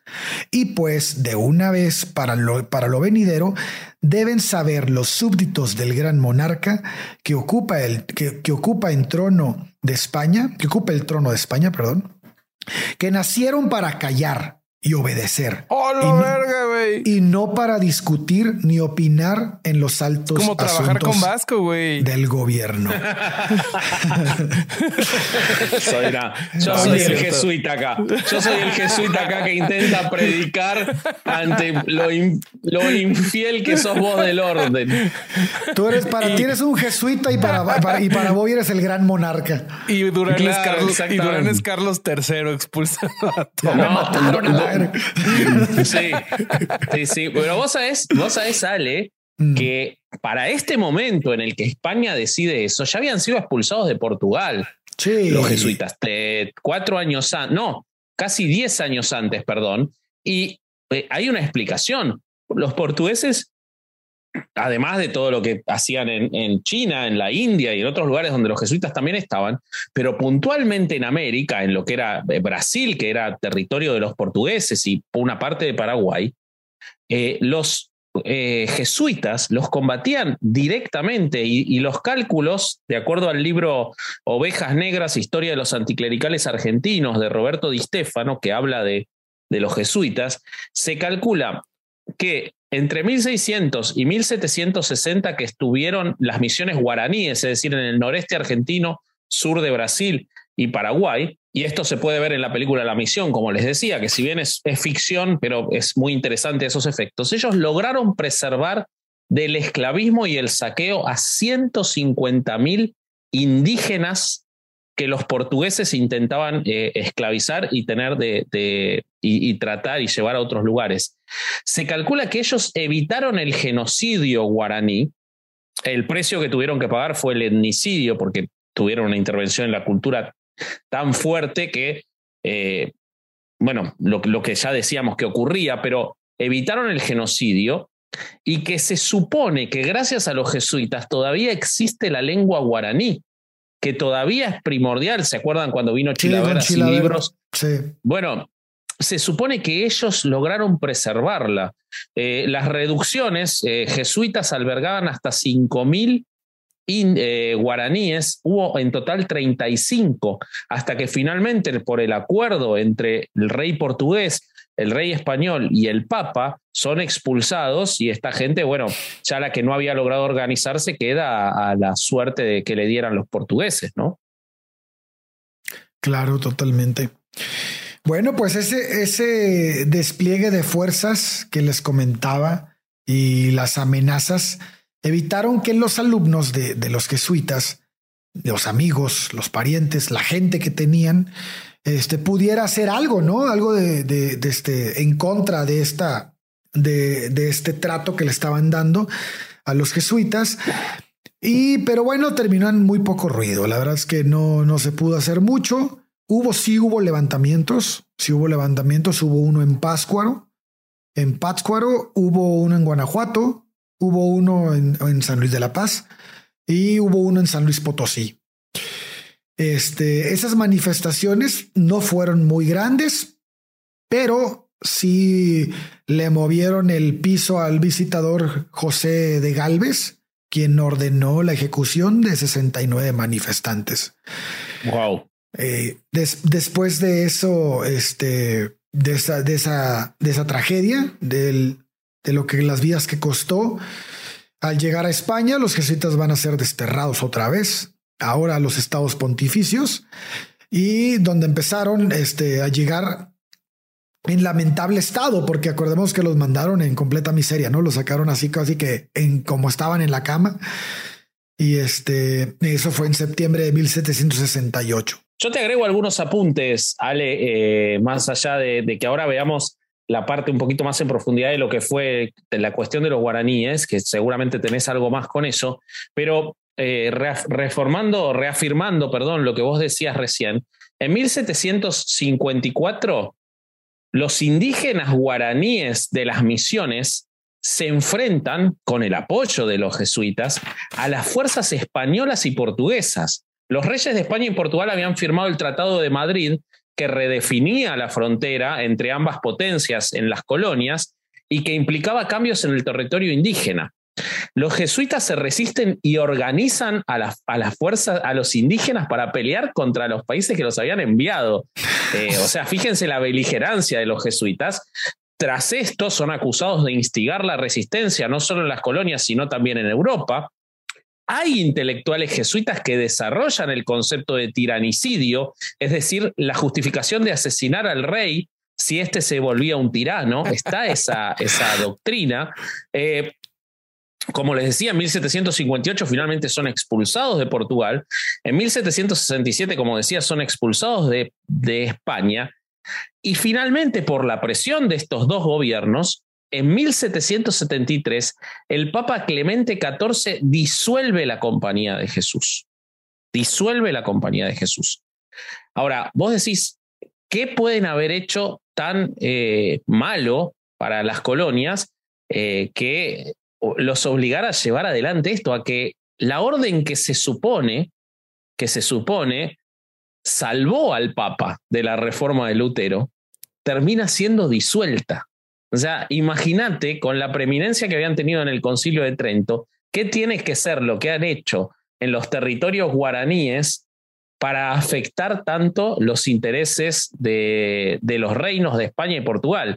No sé qué leíste vos al respecto de eso, Ale. Va a ser una réplica de lo que ocurrió en México, porque lo que pasó con, los, con, las, con las misiones guaraníes es que le, volvieron a darle esa fuerza a las culturas, ¿no? Las empezaron a educar, las escuelas simplemente eran superiores. De hecho, cuando salen de México dicen, no puede ser, son las mejores escuelas que tenemos para la gente, ¿no? Y eso le, eso le cala mucho a la, a la, este, a las culturas, a, las culturas que se encontraban en ese momento. Ahora, algo que me, que me impresiona mucho es cómo fue tan fuerte esa, es, esa fuerza, fue tan fuerte, fue tan, fue, tan importante esa influencia que le dieron a la gente. Fue tan importante esa importancia. Fue tan importante esa importancia que, que resulta importante, güey, para los pinches. no, güey, el, el, el, este, la manera en la que les enseñan y la manera en la que les dan un lugar en la sociedad a esas culturas es lo que los va a llevar después a su regreso, ¿no? Porque si bien fueron expulsados, las mismas eh, batallas de revolucionarias, insurgentes en México al menos, van a, van a decir, hey, quiten, eh, quiten a la corona y regresen a, los, a los jesuitas, ¿no? Que van a ser la manera en la que regresaron a México fue esa. Y entonces no me quiero meter tanto porque es una réplica constante. Esta es lo que yo les decía al principio.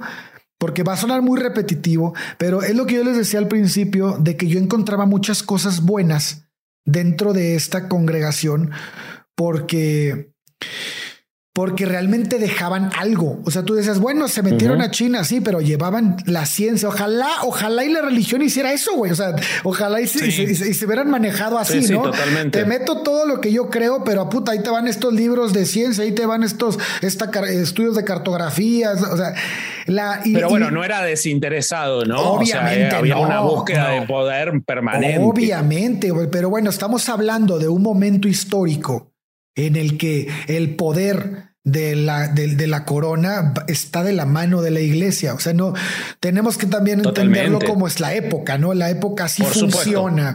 Y, para eso están entrenados estos güeyes desde que empiezan, ¿no? De, hecho, eh, vos ya estabas hablando de 1814 cuando son reinstituidos, pero en el periodo entre 1773 y 1814, en el que están dados de baja, que no existen y que muchos son apresados, otros tienen que hacerse seculares, es decir, tienen que dejar la fe.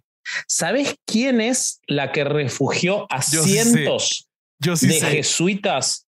Cientos de jesuitas y los protegió. Bobby se está riendo porque ya sabe a dónde voy. ¿Sabes quién protegió a cientos? Demostrando una vez más la avanzada mental que tenía esa una de las de los reyes más brillantes de la historia de Europa, Catalina la Grande de Rusia. La zarina, Catalina la Grande. Ah, se niega, ah, es la única. Es cierto, güey. Los, resguarda en Rusia, tiene razón, güey. Es la única que se niega a promulgar el edicto de supresión del Papa y los protege. Catalina la Grande. Si alguien está tomando en casa, y están haciendo algún juego de tomar, ahorita tendrían que tomarse un shot porque Vasco mencionó Rusia. Sí, estás hablando del Papa Clemente XIV, ¿no? Era el que. Clemente XIV lo disuelve. Dominius Sac Redentor, ¿no? Eh, y Catalina la Grande, que era una borracha divina, pero una mente brillante, probablemente uno de los tres zares más importantes que tuvo Rusia, eh, los protege porque reconoce la influencia positiva que habían tenido y además para tocarle el culo a Roma, ¿no? Por claro. ahí, ahí, donde yo leí decía que había sido porque que Catalina II había hecho eso porque debido a la calidad de la educación moderna que los jesuitas dictaban en las universidades de Pero su territorio. era una modernista, Catalina era una modernista. No lo dudo ni tantito. Y este, y ahí dice que les proporcionó asilo y que, bueno, los reagrupó, ¿no? También dice que, muchos ex jesuitas que habían sido expulsados se fueron a meter ahí también, ¿no? En, así como dijeron, ahí nos aceptan, bueno, chingue su madre.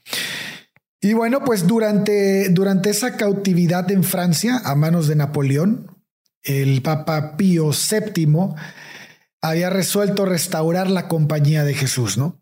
Y así lo hizo tras su regreso a Roma. El 31 de julio de 1814, mediante la bula Solicitudo, solicitud, a ver, ¿cómo se dice esto, güey? Solicitudo hominium ecclesiarum. ¿Lo dije bien? Creo que sí. Ok. No hay ningún romano antiguo para contradecirte, así que sí. perfecto, perfecto. Este ya la restauró ya universalmente.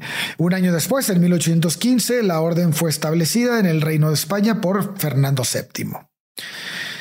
Y bueno, pues este, no sé si Bobby quieras agarrar aquí, porque si no nos vamos a tardar dos días en este. Nos vamos a tardar dos días, pero yo ya me hice la idea.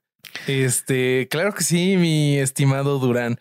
Pues mira, a partir de ese suceso que nos cuentas, los jesuitas son restablecidos en México eh, allá en mayo de 1816. Eh, de este momento en adelante, aunque ya habían sido reinstituidos, pasan por momentos de clandestinidad, dispersión, persecución, pero aún así sigue creciendo su orden. Em, me voy a ir un poquito más para adelante a lo que fue la guerra cristiana, porque aquí me encontré eh, unos datos interesantes, porque eh, los jesuitas participaron eh, en una parte de este movimiento lo señala un historiador que se llama Jen Mayer, que, eh, que estudió em, la guerra cristera y está bastante interesante su texto. Y los que llevan la batuta eran el padre Rafael Martínez del Campo y el padre Alfredo Méndez Medina. Eh, estos estaban por, por el lado como más eh, de la intransigencia. Ellos querían que se dejara dar la misa y por el otro lado estaba Ruiz y Flores, que era eh, que él estaba en Morelia. Lo que pasa después es que eh, los obispos, los primeros que mencioné, mandan a dos padres jesuitas que hicieron un cuestionario muy tendencioso y que, que hacía que en, en, este, en la opinión saliera que, que no quedaba de otra más que la intransigencia. Y eh, ella es, y Ruiz y Flores, por otro lado, mandó una, carta a Roma acusando de lo tendenciosa que era esta encuesta. Lo que pasa es que los otros dos obispos después, los jesuitas, se adelantan y mandan su carta antes. Entonces, otra vez la carrera de las cartas y llega antes la de los obispos que estaban por la intransigencia. Entonces, después de esto, es que, es que ya se da el, el conflicto de la guerra cristera. Lo curioso es que no, no hubo jesuitas en la insurrección directamente. O sea, ninguno este, estuvo en el camino de las armas ni nada eh, del estilo, pero ellos sí estuvieron participando súper activamente en las cartas, en las reuniones. Luego encontré documentos de que hubo una reunión en 1926 eh, que está en el archivo de la Liga Nacional de Defensa de la Libertad Religiosa Em, en donde los jesuitas estuvieran presentes y la liga les dice, ¿ustedes no estarían en contra de que nos lancemos a la lucha armada? Y los jesuitas responden, ¿ustedes estarían dispuestos a conseguir dinero con los ricos para armarnos para la lucha armada? Contestaron, entonces la liga contesta que no. Y los jesuitas les dijeron, lo vamos a pensar.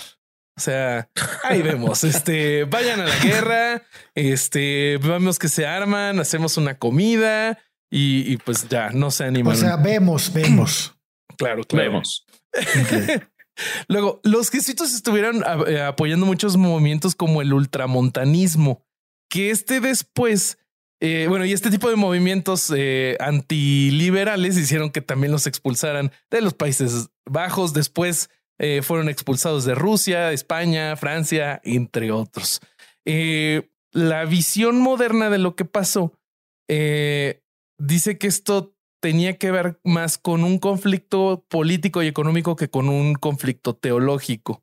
Em, para, para que tengan una idea de más o menos de qué trataba el ultramontanismo, este fue el movimiento que eventualmente culmina con el Concilio Vaticano I que es en el que se determina la infalibilidad, papel, infalibilidad papal.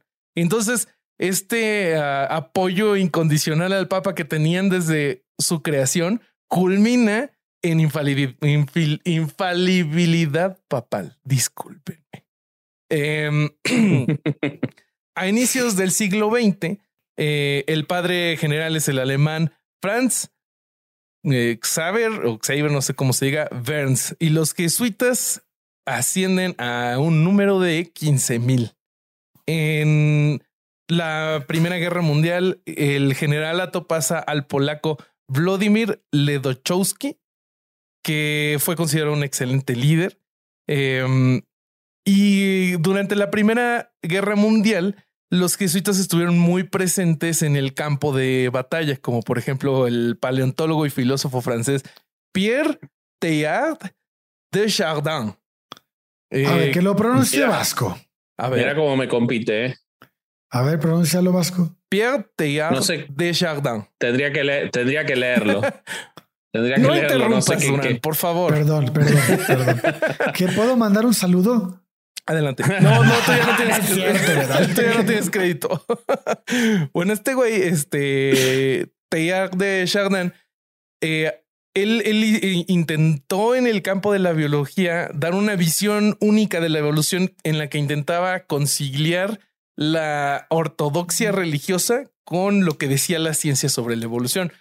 Pero eso hizo que, pues, del lado de la ciencia nadie lo tomó en serio y del lado de la religión no fue muy querido. Em, entre 1914 y 1919, él, eh, eh, él está en, como camillero en, este, en la Primera Guerra Mundial. Y también encontré un personaje bastante interesante que se llama Rupert Mayer. Él nace en la Alemania Imperial de 1876 eh, y, él, decide eh, ordenarse por los jesuitas. El problema que tiene es que para este momento en la Alemania Imperial no había, ah, no había jesuitas. Entonces él tiene que salir, se va a Francia para, para estudiar con los jesuitas y ya que es eh, ordenado ya vuelve a Alemania. Él sirve en la Primera Guerra Mundial como capellán. Se, alista del lado de los alemanes a pesar de haber estado exiliado del país por jesuita.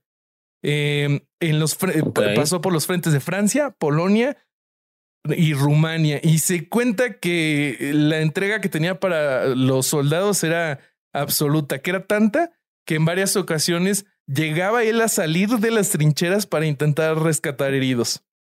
Eh, en diciembre de 1915, el padre Mayer fue el primer capellán que obtiene la Cruz de Hierro de primera clase por su valentía y el reconocimiento de su labor con los soldados en las trincheras con el octavo regimiento. La Cruz de Hierro era la condecoración más alta que podías obtener en el ejército alemán en ese momento. En diciembre de 1916 pierde una de sus piernas eh, como por una granada. Y bueno, pasa. Ah, pensé que por distraído. no, no, no. Primero, o sea, primero se la cortó la granada y ya después la perdió porque se lo llevaron. Sí, tampoco era de ningún interés. O sea. eh, Ok. él después de esto este, pasa a la, a la retaguardia y regresa uh, de la guerra ya, ya después de que pierde Bobby, te hago una pregunta. Te hago una pregunta. adelante. Vos suponés que si las piernas no las tuvieras eh, adheridas al cuerpo, ¿podrías llegar a perder una vos? No sé, son muy grandes y las necesito para, eh. para moverme. Eso, eso es cierto, eso es cierto. Pero podría ser que tardes un rato en encontrarla en tu cuarto. Sí. Bueno, no, porque ah, como es el vacío del caos, resalta mucho. Ah, ok. Estarían ahí. Está bien, Perdón, me parecía importante para el episodio. sí, como llevamos poco, hay que meter algo de relleno. Eh, él estaba convencido en, 1923 que el Partido Nacionalista en Alemania no era cristiano y se pronunció en contra. Incluso participó en un debate que se tituló ¿Puede un católico ser nacional socialista? Y gracias a esto, eh, empezó a ser perseguido por, por el, eh, los nazis. Nazismo. Eh, entonces es encarcelado, luego pasa a un campo de concentración. los nazis temen que se vaya a convertir en un mártir y lo regresan a, a estar encarcelado hasta que cae a Alemania y él regresa a Múnich, donde es recibido como un héroe. Ya después. Pero vos sabes que sí, sí, perdón, pero los, eh, los nazis ejecutaron a muchos jesuitas, ¿eh? fusilaron y, murieron, no él, supongo, porque era una autoridad. es que él era famoso. Él, él al regresar de la Primera Guerra Mundial, por sus hazañas en el campo de batalla, era muy famoso y tenían mucho, mucho miedo de que se fuera a ser un mártir.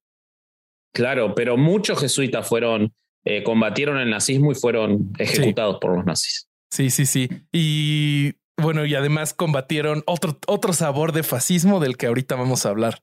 Eh, ¿Y qué creen? Esto unos años después, allá en 1980, le llamó la atención a un amigo del podcast. Eh, Juan Pablo II te quiere todo el mundo. Juan Pablo, hermano, eres mexicano. Agárramela eh, con la mano. Ah, no, perdón. No, no. pendejo, porque si te la agarra, güey. y bueno, para, dársela a uno de sus amigos, no, porque estoy muy viejo.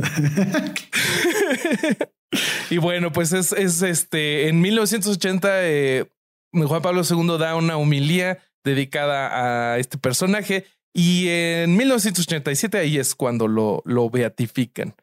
Em, Ahora, otra de las contradicciones horribles del sorete de Juan Pablo II, que es que en 1980, mientras él está reconociendo a este tipo, están asesinando jesuitas en El Salvador sí. porque se oponían a la dictadura. Y no hace nada, que ya lo hemos visto en el episodio de, Juan Pablo II.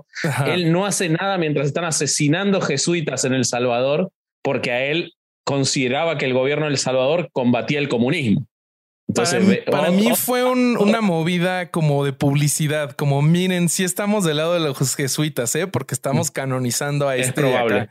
Este, es probable. Lo que pasaba antes de, que llegara esto eh, de, Juan Pablo es que eh, la desigualdad social que, que, existió durante la revolución industrial eh, hizo que la compañía de Jesús cuestionara su forma de relacionarse con el mundo. Entonces, empezaron a, volver como a esto de, de, lo que ellos, como ellos veían ayudar al pueblo.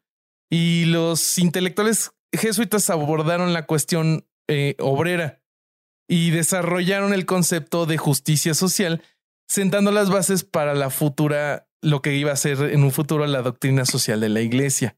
Em, Mira. En el contexto de las convulsiones políticas de principios del siglo XX, y las dos guerras mundiales, eh, ellos oficialmente como, como orden iban a mantener una relación ambivalente con los, los fascismos europeos, pero vamos a ver cómo ahorita con este Mayer y con otros este, eh, ejemplos, cómo en realidad en muchos lugares se, se pusieron a, a, luchar en, en, contra de estos regímenes. Eh, por ejemplo, con la resistencia con los nazis en España, fueron readmitidos por Franco eh, pero después lucharon contra él. Y así tenemos, eh, así tenemos varios ejemplos. Em, al final de los años 60 se evidenció la crisis interna que se vivía en la Iglesia Católica. Entonces, con el objetivo de renovarla, el Papa Juan XXIII convocó en 1962 el Concilio Vaticano II. Eh, y ahí se toman varias decisiones que, que, da, que, que, vieron, que dieron respuesta al deseo de aguiomamiento, que es actualización en, italiano, según, según lo encontré. Eh, Ayornamiento. Ah, pero es con doble G, no es. Ayornamientos. Bueno, te creo. Este. Sí.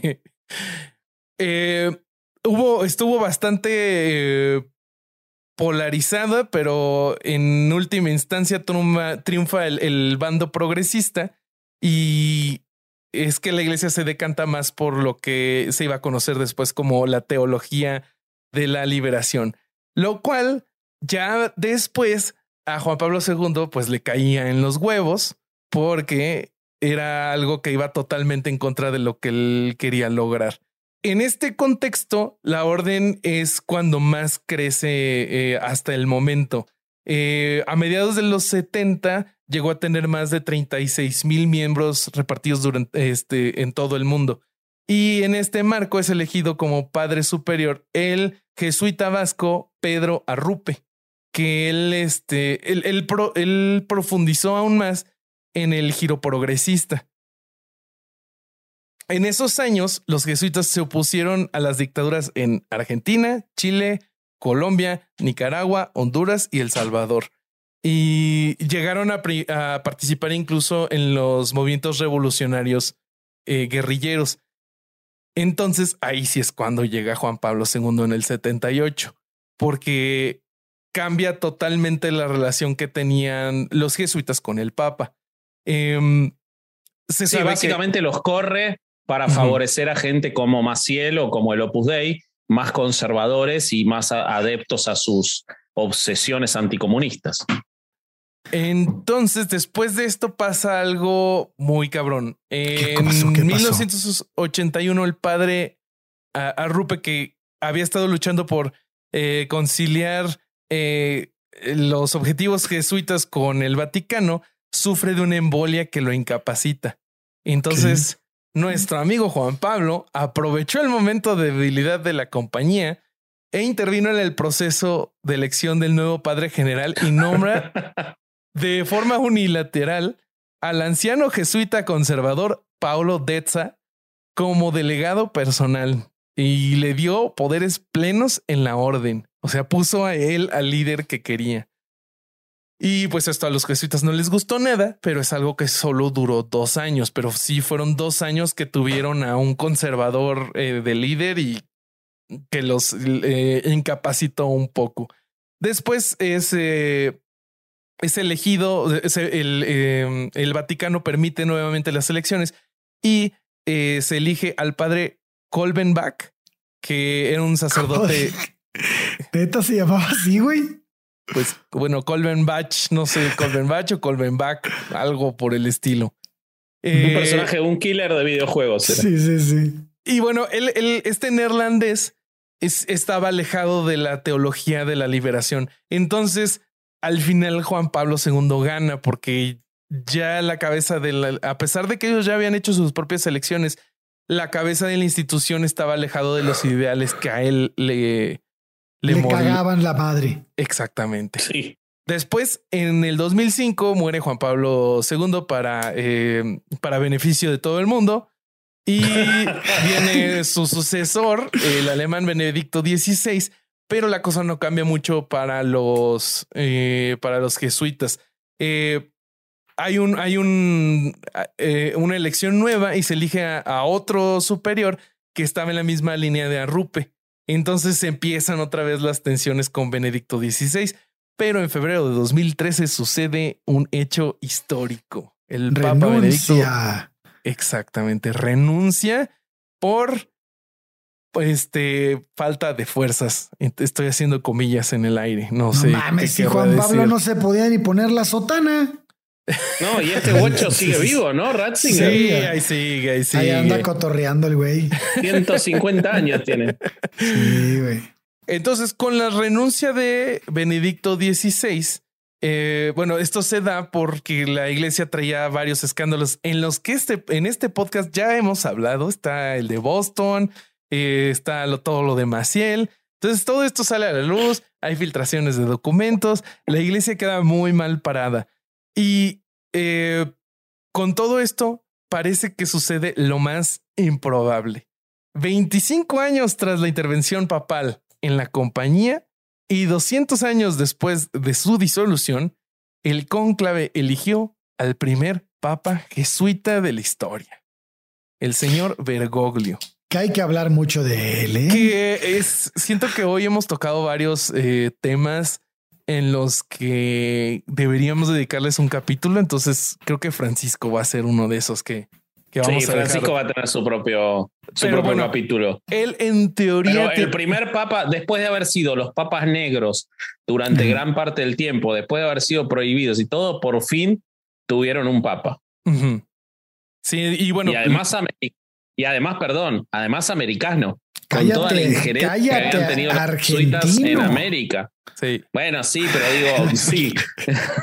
trato de no hacerme cargo mucho de eso, pero lo que digo es, con la influencia que tuvieron en América, el jesuita, no sea europeo, sino americano, me parece eh, muy, muy trascendente. Bueno, es que los argentinos son como los europeos de América, güey. Eso también es vienen de los, barcos. Porque vienen de los barcos, güey. Sabemos eh, decir ayornar, por ejemplo. A diferencia de, sí, a diferencia de otros anfitriones. Y bueno, lo, que encontré es que pues esto fue más un cambio cosmético que otra cosa para poner un líder que pareciera que viniera de esta eh, corriente más enfocada al pueblo y pues eso es algo que veremos en su respectivo capítulo. Yo, yo quiero dar algunos datos porque si no parece como que estuvieron en decadencia en todo ese tiempo. Todavía los jesuitas están presentes en 120 países. Hay alrededor de 20.000 padres jesuitas distribuidos en África, el 7%, 16% en Estados Unidos, 15% en América Latina, 20% en la India, 28% en países asiáticos que no son la India y el resto en Europa. O sea, sigue siendo gigante la, la, distribución de los jesuitas en el mundo. Incluso, Bobby, vos tenés un caso que me parece que está buenísimo sobre, sobre la India, ¿no? Respecto de, los jesuitas en la actualidad, como para cerrar el ciclo de la llegada de Francisco Javier a la India, me parece que está buenísimo ese caso. Eh, sí, justo me encontré porque por sugerencia tuya el caso del jesuita eh, Stan Swami, de 84 años, que fue encarcelado desde el 9 de octubre de este año, creo que de este año, ¿no? Me parece. No, del 2019. O sea, lo acaban de meter al tambo. Ah, yo lo tenía como Bueno, hace dos semanas. Debe ser de la actualidad. Herejes, esa actualidad punzante. Noticia de última hora. Noticia de última hora. En 1814. sí, encontré el, el, caso del jesuita Sam Stan Swami, de 84 años, que fue encarcelado en la prisión de Taloja, en Bombay, por defender los derechos de los pueblos indígenas y falleció en el hospital Holy Name en Nueva Delhi. Y... También a qué edad lo metieron al bote, no, no mames. Sí, bueno, pero es que eso fue, eso fue el objeto del escándalo en la India, porque era un tipo muy querido, sí. Eh, que, protegía a las poblaciones eh, en la India más, más desposeídas, y le aplican una ley antiterrorista al, al cura este eh, jesuita, acusándolo de ser de parte de un partido comunista prohibido le inventan una causa a los 83 años, lo meten preso, organizaciones internacionales de derechos humanos piden su liberación, no lo liberan y termina muriendo preso el tipo. Por, por hacer lo que hacían los jesuitas, básicamente. Pero el problema es de los jesuitas es que no solo hacen los que, lo que hacen los jesuitas, sino que también hacen lo que hacen los católicos. Ah, eh, mira. Ah, ya, ya, ya se habían ido, se iban a ir limpios, güey. Dos horas y no, había abusos, no podía ser. Dos horas era demasiado, güey. Sin abusos no podía ser. A ver. Pues mira, encontré que en España los jesuitas reconocieron 96 eh, eh, sacerdotes que cometieron abusos sexuales desde 1927 hasta la fecha y de los cuales se presume que abusaron de 118 víctimas. 65 em, de estos acusados o, de estos eh, sacerdotes que reconocieron abusaron a menores y 31 a personas adultas. Eh, en el 20% de los casos no había habido más de una víctima, pero en el resto de los casos habían sido más. Por eso es que el número llega a 118. En Chile también aceptaron eh, los abusos eh, para 64 víctimas. Eh, esto fue en 2020. Y hoy me encontré una de esas historias para que se termine el capítulo bien amargo. Tengo el caso de Ricardo Legarda Vázquez, que él fue alumno de su sacerdote y maestro Juan José Esquivias López. Eh, su historia comienza a los 13 años cuando el, eh, el sacerdote lo llama, cuando él, estudiaba la secundaria, eh, para asistirlo en, en, en la misa. Y el sacerdote le dice, te doy este puesto porque tú eres un niño muy diferente a los demás. Eres alto y blanco, con facciones finas, y eso resalta en el altar entre todos los niños morenos y bajitos. Después de eso, el sacerdote empieza a abusar de él. La primera vez que abusa de él, eh, él cuenta que le dijo, no vuelvas a hacerme eso, soy sacerdote y es pecado. Yo solo me dejé llevar por ti. Después de eso, cuando cumple 14, Las violaciones se repetían de cinco a seis veces por semana hasta el año 2002, cuando la Compañía de Jesús lo nombró vicerrector de la Universidad Iberoamericana de Torreón. Eh, en esa ciudad él continuó sus abusos. Eh, él, llevaba a este chico de viaje a Ciudad de México, Guadalajara, Puerto Vallarta, Michoacán. Eh, de hecho, Ricardo intenta suicidarse, pero pues obviamente no lo consiguió. Y la última vez que, que, lo violó fue en el Colegio Ibero de Tijuana en diciembre de 2010. las depresiones lo, lo llevan a buscar ayuda y empieza a ir a terapia. Finalmente, el 12 de agosto de 2015, rompe su silencio y decide escribir una carta a Francisco Magaña Aviña, eh, provincial de los jesuitas en México, para denunciar los abusos sexuales continuados cometidos por el padre Esquivias en la parroquia de San Francisco Javier en Chihuahua. Eh, lo que pasa después es que los jesuitas le piden por caridad cristiana discreción para que nadie se entere del caso y solamente cambiaron de sede al sacerdote. Eh, después negociaron la renuncia y, y este chico cuenta que le condicionaron la beca que él recibía para no hablar del caso. vuelve a denunciar, él, lo denuncia con las autoridades en, una primera instancia la demanda no procede porque se dice que había prescrito, pero Derechos Humanos intervino y bueno, ya iba la demanda y se ha descubierto que este sacerdote tuvo 12 víctimas más. Em, y algo que me dejó un terrible sabor de boca, por lo cual se los comparto, le dijo Jaime Federico Porras Fernández, quien era secretario de la Compañía de Jesús en México y directivo de la Universidad Panamericana, lo siguiente. Lo único que podemos hacer por ti es pagarte la terapia psicológica. Verga.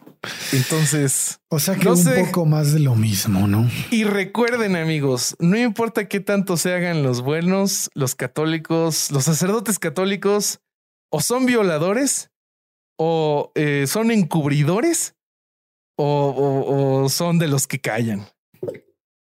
Está culero, ¿no? Sí. Sí, Eh, ya Ya tenemos como que una armadura para eso, ¿no? No, no, pero vos sabes que en este caso en particular a mí me choca un poco más, me pasa al revés y me, me, me jode un poco más. Si bien son menos casos, no importa, porque un solo caso ya es mucho más de lo que debería haber. Y, e insistimos de nuevo en lo que hablábamos de cómo debería estar la, la, asistencia psicológica cuando ingresan, que debería ser por parte del Estado, no de ellos mismos. Ellos no deberían administrar el juicio de la salud mental de quienes entran a sus instituciones, pero en una institución como los legionarios de Cristo, que nació para hacer el mal, porque es evidente, como el Opus Dei o como muchísimas que hemos visto, es como una mancha más. Pero en esta, cuando vos ves que lucharon por pueblos originarios, que y vos decís, y termina ocurriendo lo mismo y terminan protegiendo lo mismo, es como suena más, todavía más eh, desesperanzador de decir, o sea, la única solución es que no exista ninguna de estas instituciones, porque si vos decís en una que luchó contra cosas tanto más fuertes y tanto más poderosas, no pueden proteger a los chicos de ellos mismos, y en realidad es que te das cuenta de que, de vuelta, lo que importa es, y todo lo que hicieron es por un ejercicio de poder porque eh, eh, termina pasando lo mismo, ¿no? Pero, pero bueno, nada, qué interesante eh, todo el, el, capítulo. Me encantó, aprendí un montón de jesuitas esta semana y, me, la verdad que no, me di cuenta que no sabía nada de una institución o de, una, de un grupo tan poderoso y, y, que tiene nada menos que al Papa, ¿no? Así es.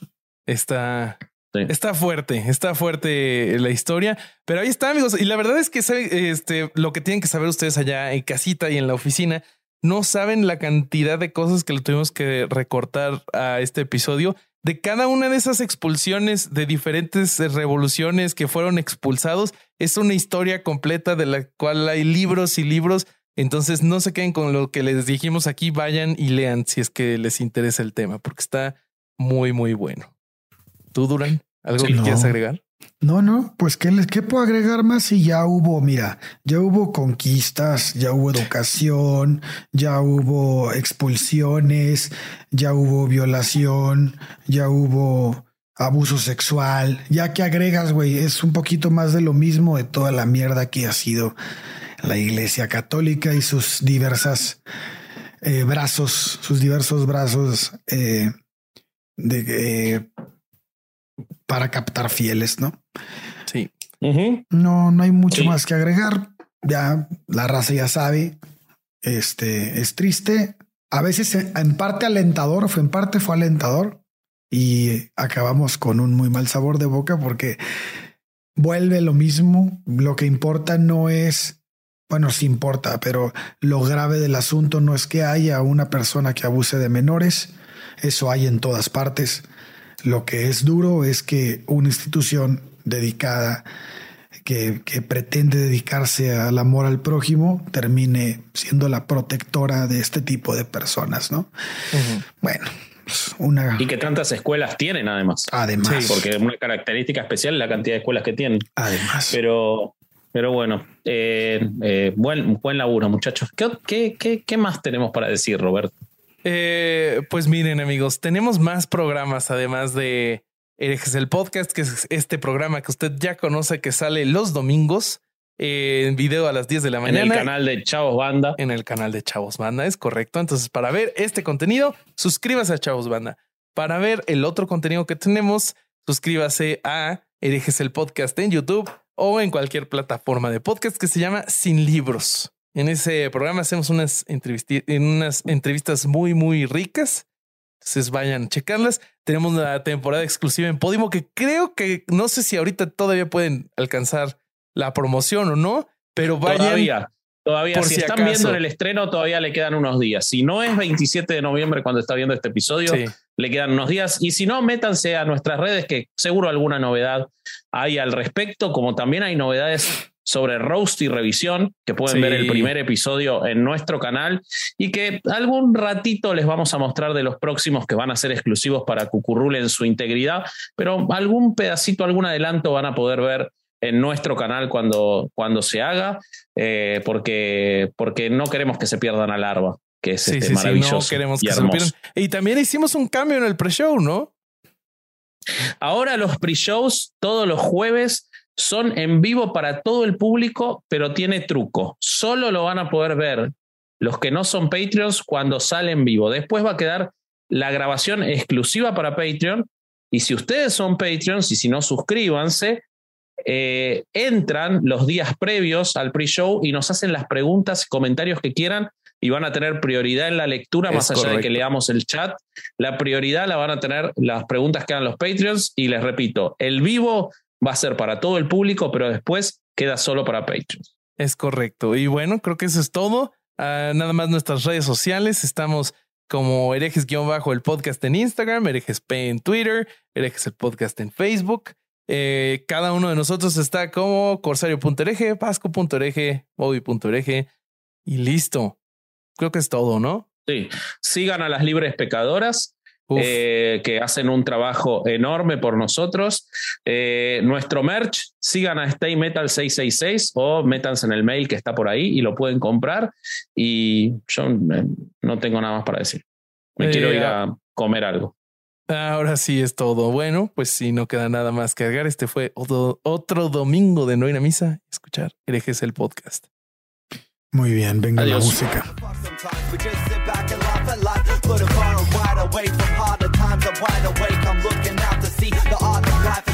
front of me inside this smiling face